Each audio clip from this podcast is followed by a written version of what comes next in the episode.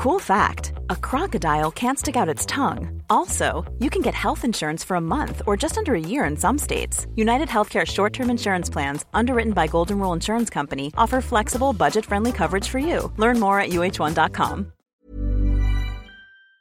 El INEGI dio a conocer sus datos preliminares sobre homicidios, sobre muertes por homicidios.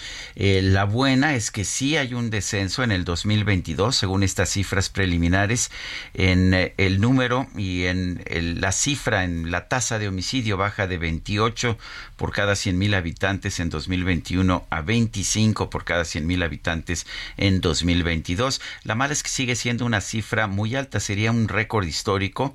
Eh, si, ah, si viéramos nada más hasta el 2016.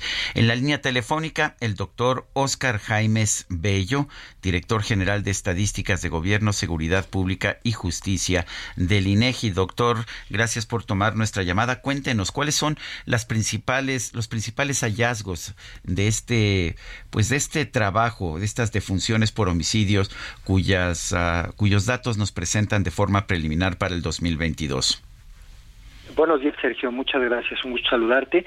Eh, pues esta estadística responde a la como fuente a las a, las, a los registros de que, que corresponden a las muertes, al total de, de muertes registradas y esta es una parte, una fracción estadísticamente corresponde a las defunciones por homicidio y pues eh, estas se generan a través de una clasificación internacional de enfermedades de la Organización Mundial de la Salud y así pues son comparables a nivel mundial y también a nivel estatal. Es lo que estamos publicando el día de hoy. 32.223 homicidios es lo que tenemos registrado para 2022 al comparar con 2021, Sergio, como lo comentabas, la cifra fue 35.700, superior. Ahora esto implica una disminución de 9.7% en 2022 respecto a 2021. Y eh, mencionabas también, Sergio, sobre los años anteriores. Eh, efectivamente, eh, por 2018 la cifra se colocó arriba de 36 mil homicidios, 36 mil 685 en 2018, entonces esta cifra y se mantuvo, se mantuvo más o menos en esos niveles superiores a 36 mil homicidios entre 2018 y 2020. Ahora con estos 32.223 homicidios en 2022, pues la cifra eh, pues ya está digamos a los niveles de 2017 como lo comentabas anteriormente. En cuestión de tasa, si lo vemos ya relativizado, son 25 por cada 100.000 habitantes eh, en 2022. En 2021 la tasa fue de 28, de 28 y entre los años 2018 y 2020 estuvo en 29 por cada 100.000 habitantes, 29 homicidios por cada 100.000.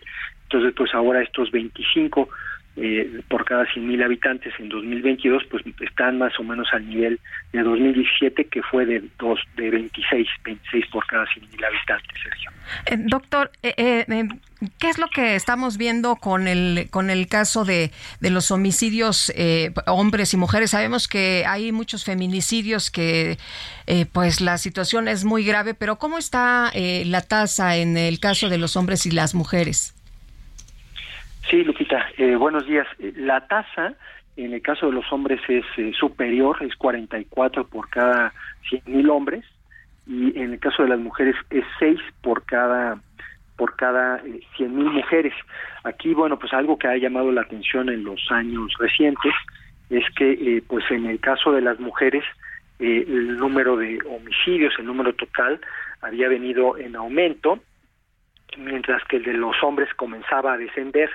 Eso era lo que había estado sucediendo. Ahora, eh, hay disminuciones para ambos. En el caso de los hombres, la, el total de homicidios disminuyó 11% y en el caso de las mujeres 5%.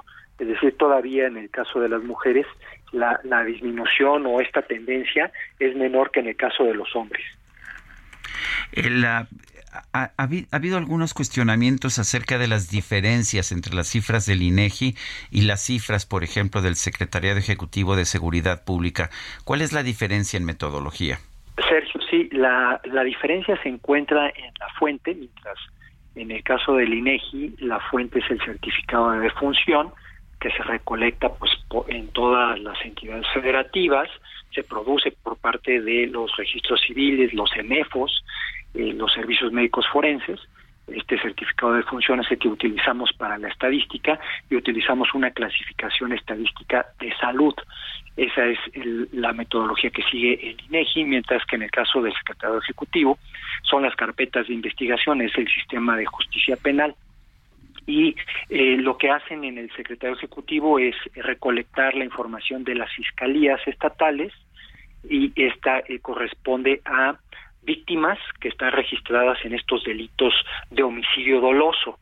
Esa es la, diferencia en cifras, eh, mientras el secretario ejecutivo eh, pues tiene el como total para 2022 31.948 homicidios dolosos, eh, el INEGI tiene 32.223 defunciones por homicidio es decir, 275 homicidios más en el caso del INEGI, es pues casi el 1% eh, superior la cifra del INEGI a la del secretario ejecutivo. Sí, pero, pero los dos coinciden en que van a la baja, ¿no? Sí, ambos. En el caso del secretario ejecutivo, el 7%, me parece, bueno, hay una, una disminución, sí, eh, del 7%, y pues en el caso en el caso del INEGI, pues una, una disminución de casi el 10%. también lo que Sí. Si el presidente se congratuló esta mañana, dijo que hay un descenso del 10% en los homicidios del 2021 al 2022. Sin embargo, pues la cifra de 32.223 del 2022 sería récord hasta 2017, ¿no es así? Sí, eh, como mencionábamos, eh, pues sí, los de 2018 a 2021 se mantuvo en, cifras eh, de arriba de 36 mil. En 2022, pues está esta disminución, como ya mencionamos. Muy bien, pues yo quiero agradecerle, doctor Oscar Jaimes Bello, director general de Estadísticas de Gobierno, Seguridad Pública y Justicia del INEGI, esta conversación. Al contrario, muchas gracias, Lupita Sergio. En eh, la página de INGI van a poder encontrar el boletín de prensa y la información está disponible por entidad federativa para que se pueda consultar. Muchas gracias. Gracias, doctor. Hasta luego, muy buenos días.